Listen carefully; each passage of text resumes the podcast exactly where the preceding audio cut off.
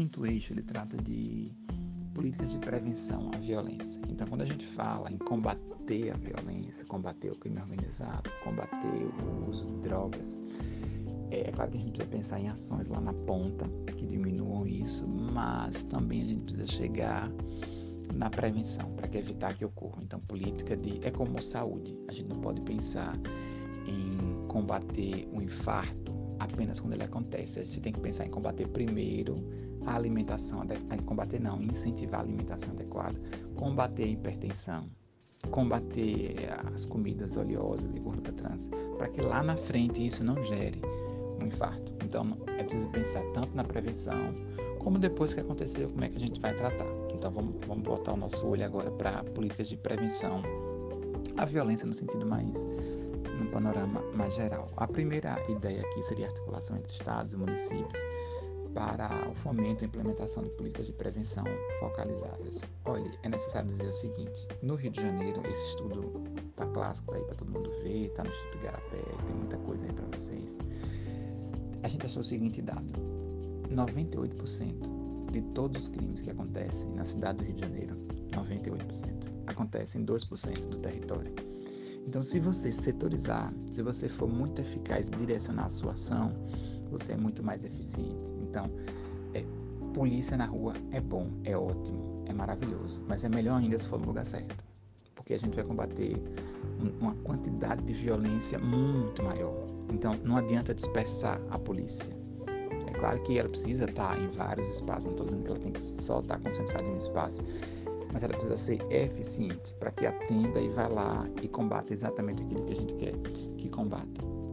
É, uma outra coisa, é, se você pegar 100, 120 maiores municípios né, do Brasil, eles concentram aproximadamente 50% dos homicídios do Brasil.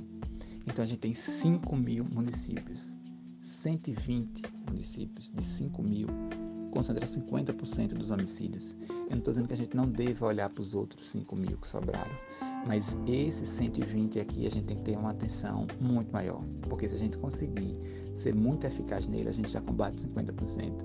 E não devemos esquecer dos demais, mas é só para a gente entender que a dinâmica do crime, a, a dinâmica no sentido de como ele acontece, quando ele acontece, com que intensidade acontece, é que vai subsidiar a nossa atuação. É a mesma coisa da doença. Então, você saber onde é que está o tumor, é para lá que você vai direcionar a maior parte né, da, do, dos seus insumos, do que você tem para fazer e tal. É, uma outra forma seria fomentar a implantação de programas e de atendimentos regressos no sistema prisional. É, aquelas pessoas que já saíram do, da criminalidade ou que pagaram as suas penas e voltam para a sociedade como é que a gente consegue capturar elas para o lado bom né, da força, digamos assim. Até uma, isso é uma forma de prevenção, para que ele não se sinta atraído né, a voltar ao crime. É preciso que a sociedade entenda, não é desejável que ninguém erre, mas também a gente precisa entender como um valor maior que a sociedade vai ter, até pensando no seu próprio bem. Né?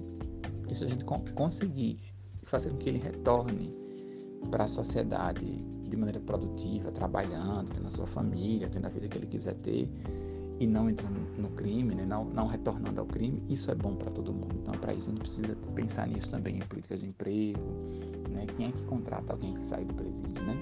Preciso pensar nisso também. É preciso implantar estratégias de prevenção da política praticada contra as mulheres, isso está na política de prevenção.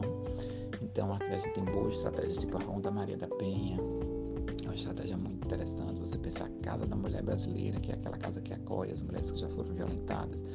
Mas você pensar em, em ações na escola, né, para que a gente possa falar sobre violência, falar sobre machismo, né, justamente para evitar que essas coisas aconteçam, né? Porque boa parte do nosso registro policial de delegacia está vinculada à violência contra a mulher. Claro que a gente precisa e deve atuar quando a violência ocorre, mas é preciso também falar com os nossos jovens, com os nossos adultos, com as nossas crianças, para que ela principalmente não aconteça. Né? E aí não necessariamente precisa ser o policial, porque se menos mulheres forem violentadas, a gente vai ocupar menos policiais com esse tipo de violência que vão poder se, se organizar e direcionar suas atividades para outros tipos de crime. Então imagine se a gente não tivesse uma sociedade com esse nível de violência contra a mulher, a gente poderia estar direcionando os policiais para tráfico de drogas, por exemplo, entendeu? Para sequestro, para roubo. É, a gente precisa otimizar, é preciso otimizar os recursos públicos e tal. É, outra forma seria fomentar o acesso à justiça e à mediação comunitária. É, isso aqui é um projeto de sociedade, a gente precisa entender que nem todas as é, discussões e desentendimentos, discordâncias na sociedade precisam parar em delegacia. Eu acho que eu já contei essa história para a maioria de vocês de um caso que uma juíza, está na internet, uma juíza bem famosa lá do Rio de Janeiro, ligada à infância e juventude, que um processo que ela atendeu foi porque uns pais se separaram, eles tinham origem de classe média alta, e um queria colocar um filho numa escola e outro queria colocar em outra. Eles não se entenderam, foi parar na justiça. Foi parar na delegacia primeiro, depois foi parar na justiça. Então você ocupa delegado, você ocupa agente de polícia civil, você ocupa polícia militar, você ocupa juiz, você ocupa poder judiciário. E o problema é, onde é que o filho do, do casal vai estudar? Então é necessário que a gente entenda que a ideia de mediação, de conflitos, a ideia de, de pactuação, de acordos, ela é um bem muito importante para que a gente só leve à justiça, só leve à polícia aquilo que a gente não conseguiu resolver de maneira amigável, de maneira acordada, né? Viver em sociedade é isso. A gente precisa ter esse, ter esse valor como um bem maior. Né? A gente não deve estar ocupando a polícia para uma situação dessa, não deve estar ocupando um juiz para uma situação dessa. Isso é a gente assumir que a gente faliu enquanto projeto de sociedade.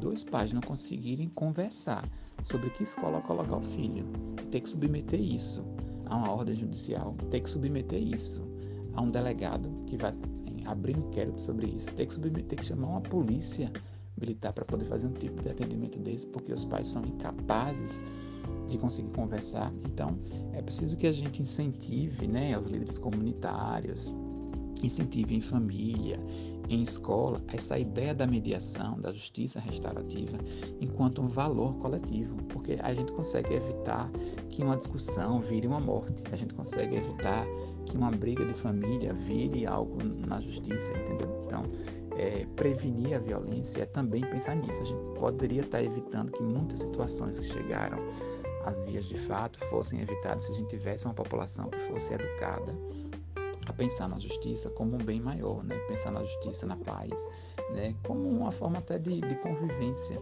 coletiva, né? Seria uma, uma, uma estratégia interessante, né? E a última aqui da proposta 5 seria fortalecer as políticas de desenvolvimento urbano nos territórios mais afetados pela violência. Isso eu já comentei com vocês também. Olha, não tem como você prevenir violência se você não pensar ponto de vista econômico e do ponto de vista social. São estratégias que precisam andar juntas. Eu não estou dizendo que elas são interdependentes. Que se não tiver desenvolvimento urbano, se não tiver estratégia de política social, vai ter violência, necessariamente. Né? Mas o que eu estou querendo dizer é o seguinte: não adianta pensar em resolver segurança pública, em pensar em resolver violência, se você não tiver um olhar também observando o desenvolvimento urbano. Não adianta falar em queda de violência quando a sua saúde não presta, quando a sua educação não presta, porque inclusive uma boa educação, né, como eu comentei aqui agora, vai sugerir é, formas de a gente aprender a lidar com o coletivo, de aprender a lidar com o diferente, que vai evitar muita violência. Então, é, a melhor política de prevenção à violência ela se dá na escola, porque quando a gente forma bem o nosso cidadão, né? Quando a gente ajuda ele a ser um, um, uma pessoa mais íntegra, uma pessoa que pensa no coletivo, uma pessoa que tem um nível de racionalidade, de percepção do outro, você vai evitar que ele cometa vários tipos de violência, vários tipos de delito. Então é também prevenção. Né? Então essa é uma estratégia interessante. É, políticas até de emprego. Ao discutir segurança pública, você necessariamente você passa por emprego, né? Porque se você tiver uma boa política de emprego, né, ligada a, esses bairros mais periféricos, você pode acabar é, tirando pessoas a serem atraídas pelo mundo do tráfico, né? Porque às vezes acabam tendo acesso ao mundo do tráfico, acesso ao mundo do crime, como forma de, de ter acesso a dinheiro, a sobreviver. Então é preciso que a gente ofereça uma outra porta de saída. Então, uma coisa acaba sendo ligada à outra. Não tem como você pensar segurança pública, você pensar numa perspectiva mais geral, sem você olhar para as políticas sociais de saúde, educação, por exemplo, saneamento básico, desenvolvimento regional, empregos, qualificação profissional, porque a falha de tudo isso daí contribui sobremaneira para que ele vá para o crime, para que ele tenha acesso ao mundo do crime. Então, se isso estiver funcionando, a gente consegue tirar muita gente que iria ser conduzida, que iria ser seduzida ao mundo do crime. Assim a gente termina nosso quinto eixo. Vamos agora para o sexto.